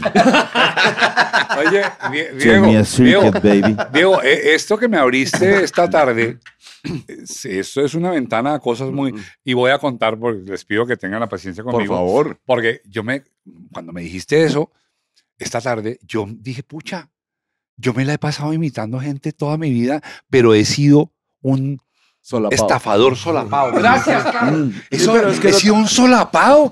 Y tú me diste esta tarde permiso, que eso es lo lindo de conversar. Por eso este podcast no es una entrevista, es una conversación, porque yo creo que conversar es lo único tan fértil y tan placentero como el sexo en la mente humana. Conversar, Muy bien. conversar. Sin Y, duda. y en la conversación me, me- me diste permiso, tú me diste permiso, a sentir que yo había sido un impostor muchas veces en mi vida. Y pensé, pucha, me la he pasado imitando gente y, y quisiera poderlo decir en voz alta porque me parece tonto que la gente crea que yo me siento original. Yo no me siento original. De verdad no lo soy. Lo que sí creo que soy es que hago lo que me da la gana, que es distinto. Claro, claro. Pero no soy original. Uy, Claro, no pero lo que te da tu gana puede ser parecido a... Claro, y a me, y me acuerdo, claro, un hermano mío que se fue con el COVID, que el que amo, mi, mi hermano más amado, Fernando, él, para mí él era un héroe, él era Dios, él era, lo que él era, era todo. O sea, había que ser como mi hermano Fernando. De hecho, miren cómo se llama mi hijo. Fernando. Había que ser como mi hermano Fernando. Mi hermano Fernando era galante, era buen seductor, era un hombre muy bello, era inteligente, O sea, era histriónico. Nada como Fernando. eh, O sea, ante todo éxito con las mujeres. Ah, no, por supuesto. ¿Qué es eso? Y mi hermano Fernando, imagínense que mi hermano Fernando, yo, yo, yo, yo era pequeñito, ¿no? Acuérdense, yo era pequeñito, siete años, ocho años, y él era mucho mayor que yo, él me Mauro, llevaba 22 sí, años. Sí, ahí va. Y mi hermano Fernando llegaba a las reuniones de la casa y se paraba así. O sea, así, no están viendo ustedes, pero yo, yo con los, Los pies pies, así, los pies juntados así. así, como, como, como así. Y yo lo veía y me parecía el parado más sexy posible. Y durante mucho tiempo en mi adolescencia, sin que nadie así. lo notó la marica. Además, no representó ningún resultado. No hubo una sola niña que me dijera, te amo por cómo te paras. Ma- Mauro, Mauro, Estás muy bien parado. No, no pasó nunca. Pero yo me sentía muy bien pareciéndome a mi hermano. Ma- Claro. Mauro, y a, y a veces uno lo, lo hace inconscientemente. Eh, Por ejemplo, yo, o sea, creo que tengo un vestido de, de- de corbata y, saco. Mi papá, que era abogado, se vestía todo el tiempo así. Y alguna vez una reunión familiar y ¿Te pusiste minifalda o? no, me puse, Ah. me, me puse muy raro, de saco, camisa, corbata y todo. Llegué y está ahí parado, normal, hablando con alguien. Y de pronto volteo y la esposa, la, la viuda de mi papá, estaba llorando. Y me dice, es que está igualito a su papá, se para igualito a él. Me hizo recordar Es a que su siempre, papá. es que Sí, fíjate, wow. siempre, Mm. siempre cuando alguien sale de casa es la mejor versión de ese hogar. Puede ser. Los hijos siempre son la mejor versión de sus padres. O, o, la, o, o lo que los papás se tiraron. los papás- Siempre. La- Ah, O, por eso, o la mayor eso. crítica de sus padres. La mejor, la mejor versión significa un adjetivo moral, es un adjetivo de fidelidad. Ah, la mejor Sí, versión la de sus mejor padres. claro. Sí, Claro. sí, sí. Ahora, miren, voy, ya llevamos como cerca de dos horas. Este es el podcast más largo que hemos grabado en la historia. ¿no? No. Ah, claro. Y, es- y va a ser más largo Es porque que ustedes, queremos romper ustedes pelafustanes, van a tocar para nosotros en este podcast. Vamos a sacar, el- vamos a sacar el No, dominó, pelazonales. Vamos a sacar el Los pelazonales. Solo- y, y- y voy a hacer, antes de irnos, por lo pronto, en esta primera, porque yo creo que esto va para largo, en la vida, Uy, voy a hacer una pregunta absolutamente Sí. desconcertante para todos. Yo sé que todos se van a quedar como, Mauricio, ¿para dónde te fuiste? Esto, Dos puntos. esto cambió a ser ser o no ser a el show de Lucy. Entonces, no. Entonces, quiero hacer una pregunta. Les pido el favor de que sean... Honestos. No, no, no, no, porque la pregunta es para una sola persona, Ok. solo para una persona, y tiene que ver con un fenómeno que a mí me ha atormentado toda la vida. Y hoy lo voy a confesar. Este podcast, quiero aclarar, me enseñó que uno no puede recibir sin dar. Es decir, para que este podcast sea tan exitoso como es hoy en día, yo he tenido que empelotarme en la mesa con el invitado. Si no, el invitado no se quita ni Nunca una prenda. literalmente, afortunadamente. Y voy a hacer un giro fortuna. muy interesante y yo estoy seguro que casi todos en esta sala van a celebrar mi giro. A ver. Martín, No, ir al da. baño. Martín, Miguel, si puedes, ciérrate con Martín. Martín, hazme un favor, quítate las gafas. Quítate el No, sombrero, ¿por quítate qué? el sombrero, por favor. Es una orden, Martín. Gracias. No, es- no, es una solicitud muy, muy amorosa. Martín, ¿Qué hay que hacer? ¿Qué hay para dañar? ¿qué significa en la vida ser tan bello como tú eres? Pensé que esa pregunta era para mí. Yo, dije, jue El chato pucha, que- Estaba equivocado. Yo decía, me pongo el gorrito, me tomo el otro trago. No, no. El, El chato, lleva, el chato lleva 30 años preparándose Yo esperando yo. Para Chato, esto me ha momento. preparado. Y El lo chato tengo, me ha preparado, mira, y lo tengo escrito. tengo Chato, tú escrito. tienes escrita esa respuesta hace rato Sí, y nadie te claro. lo Bueno, pero sigue tú, sigue tú. Sigue tú. Te la dejo, te la dejo. En este caso tocó con No, Martín. sí, no, dale tú. Martín, Ya, pero no. ponte serio. ¿Qué, qué hago? Contéstalo en serio. No, yo no me creo eso. Yo no sé, tú me dices eso de ayer y yo te digo que tú eres igualito a Nito Mestre. ¿Qué se siente ser un, un ídolo del rock argentino así, con esa cara, con ese porte, Siendo escritor. siendo escritor? No, ¿sabes qué? Es que, ¿sabes? sabes- sabes? No, te- te- pero Es un duro, te- es un no, duro. no, Le- no, la vaina no, pa' otro no te voy a contestar, sino voy a sumar ladrillos a la respuesta que tú me vas a dar. Dale. Es que mi pregunta es porque todos los que me conocen íntimamente, mis hijos, mis, mis parejas, mis exparejas, saben que yo he tenido que resolver un lío muy fuerte en mi vida. Y es que yo toda la vida me he sentido feo, desde niño. Entonces, Con, con los años, pero, pero es un fenómeno que me dediqué a estudiar. Porque además soy un gran amante de la belleza, de la belleza de todos los tipos. Eh, la belleza de las mujeres, de la ¿De belleza de los lugares, de la belleza de los tipos. O sea, sí, yo, no, yo, yo, yo me derrito ante la belleza, no me importa que sea. Yo, yo tengo, yo te miro a ti y yo digo, puta, tengo claro que no soy gay porque si no me lo estaría comiendo. Es que es muy bello. Yo ayer te hablé de eso. Pero escúchame, no, no, no. Yo- lo, que, lo, que, lo, que, lo que me estás preguntando, lo que te estás preguntando, yo al fin y al cabo ayer, ayer te lo resolví, que ahí se me salen las lágrimas. Me acuerdo que estábamos con Ferna y con Manu. Y yo te digo, puta, lo que me dices, lo, lo ves, pero, puta, por dentro, marica, lo que uno lucha, las inseguridades de uno, lo que uno tiene que, que remar y empezar a creer en vainas de uno que uno dice, mira, hermano, Es tan loco que Hijo quieres que te diga algo. empezar a Que ver. siempre, se- siempre te lo digo, ¿no? Sí, sí, sí, y, y por eso la... Yo, yo siempre sentí se lo digo, se lo digo constantemente a Martín. Martín, tú no crees en ti. Este man es. No, además, quiero agregar, agregar- que quede No, no, no, no, públicamente no, dicho, no. lo he visto. No, no, no. es un no, hombre no, de no, una no. inteligencia y de un talento superlativos. O sea, por eso le pregunto lo que le pregunto, porque si fuera solamente bello no paso por ahí porque lo voy a aplastar. Si fuera solamente bello yo no le hago la pregunta, porque lo, lo, lo acabo, lo elimino en el podcast, sí, sí. queda eliminado. Te hago la pregunta porque he visto que eres talentoso, eres genial, eres brillante, eres un gran músico y un gran creativo. Me lo ha dicho mi hijo todo el tiempo, me dijo, papá, tienes que conocer a Martín. Entonces yo digo, y además de eso, eres bello, hijo de puta. Dime qué se siente eso, porque tengo mucha envidia. Puta. Ah, no, y ayer te lo dije, no, no.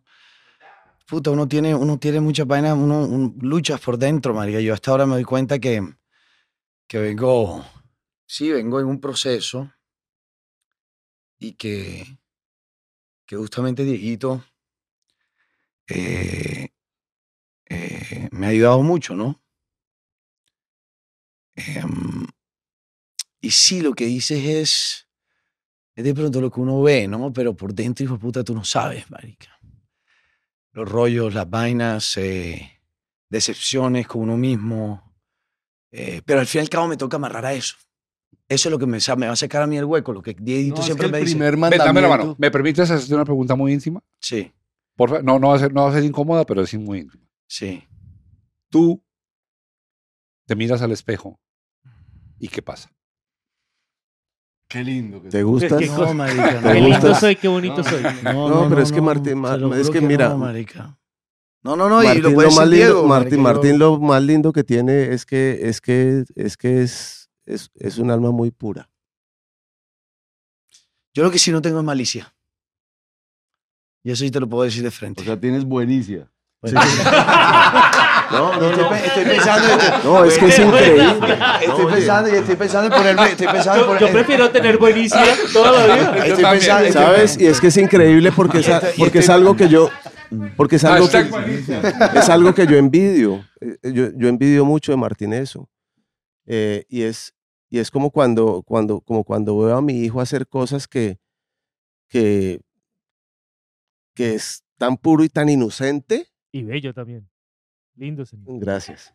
Sí. Uy, hijo, pucha. Además tuve mi vergüenza, te, te fijaste porque lo confundí con la niña, ¿no? Qué niño tan bello, pucha vida. Yo todavía No, soy de, pues, como es de- pelilargo, de- de esa pensaste época que de era la hegemonía patriarcal, No, que pues, cree sí. que la belleza es de las mujeres. Entonces le puse al niño que era la niña, sí.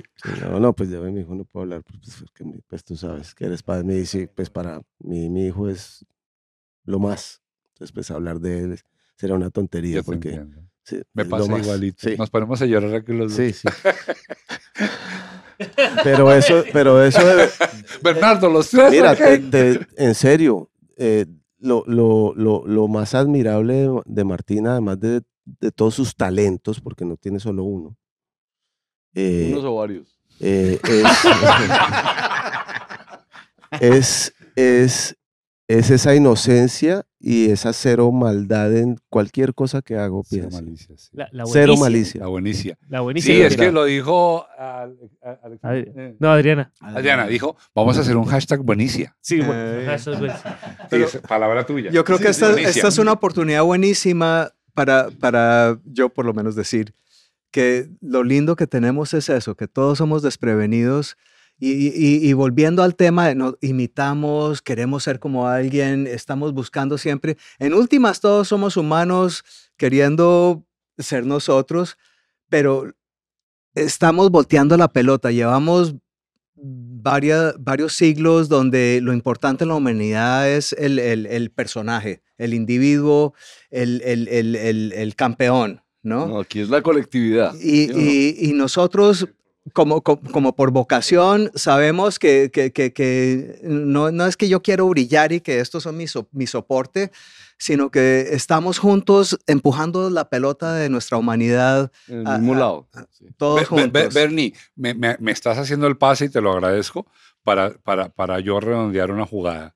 Y es, es, es perfectamente coherente con Diego Botero. Y es, es que el sentido de todo esto es en el para qué, no en el quién, ni en el por qué. Total, total. Lo pillamos. El, el sentido es el para qué, que ojalá, ojalá pudiéramos todos en la vida convocarnos en general hacia el para qué, porque el para qué, como lo está diciendo Diego, y estoy aprendiendo porque yo no lo he leído, elimina automáticamente el ego. Cuando piensas en el para qué, te desprendes de tus motivaciones personales y vas al objetivo.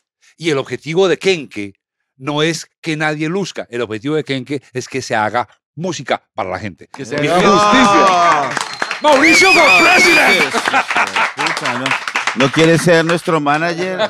Oye, sí, estábamos buscando. No, no, no. Si, les, humanos. si les maneja la plata, les Oye, oye, oye, oye. Ah, no. Mauro, Mauro, pero ¿sabes qué? Lo que acabas de decir, lo que acabas, lo que acabas de decir es bacano porque, porque ayer nos pasó y lo hablamos, y lo hablamos con, también con Ferry y con Manu, y es cuando, cuando a mí, yo apenas estoy como, como, como tocando, soy muy primíparo en el tema de actuar con gente, del relacionamiento, cuando uno entra a, a un momento, y es la disposición.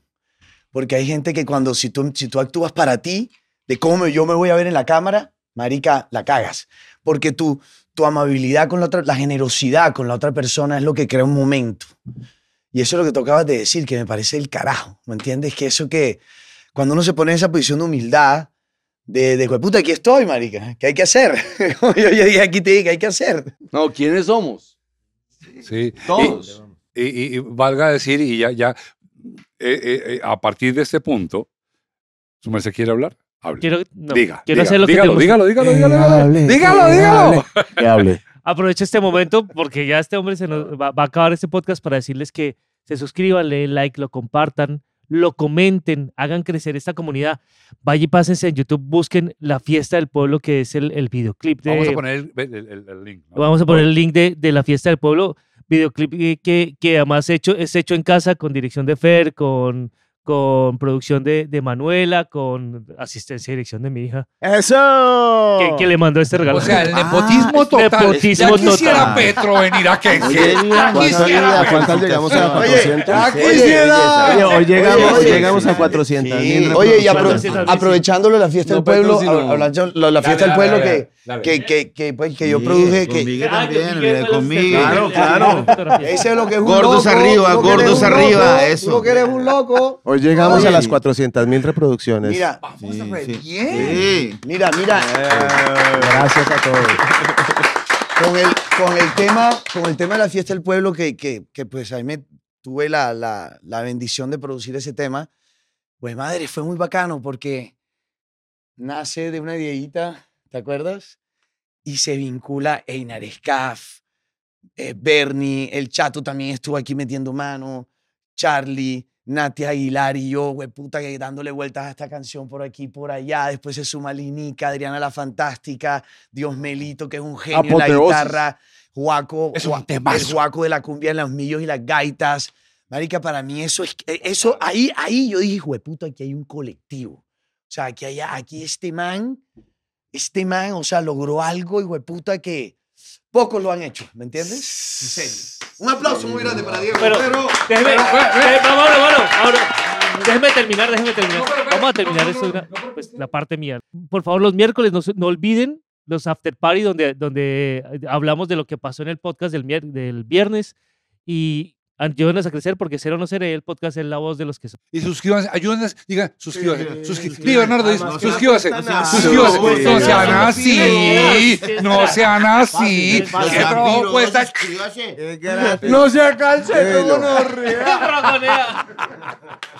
Listo, vamos a tocar. Vamos a tocar. Vamos a tocar. Vamos a tocar. Vamos a tocar, vamos a tocar. Vamos a tocar. Gracias. Vamos a La tocar. bulla. Vamos a tocar.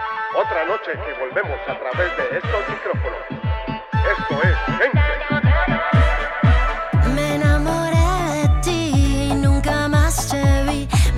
corazón quedó.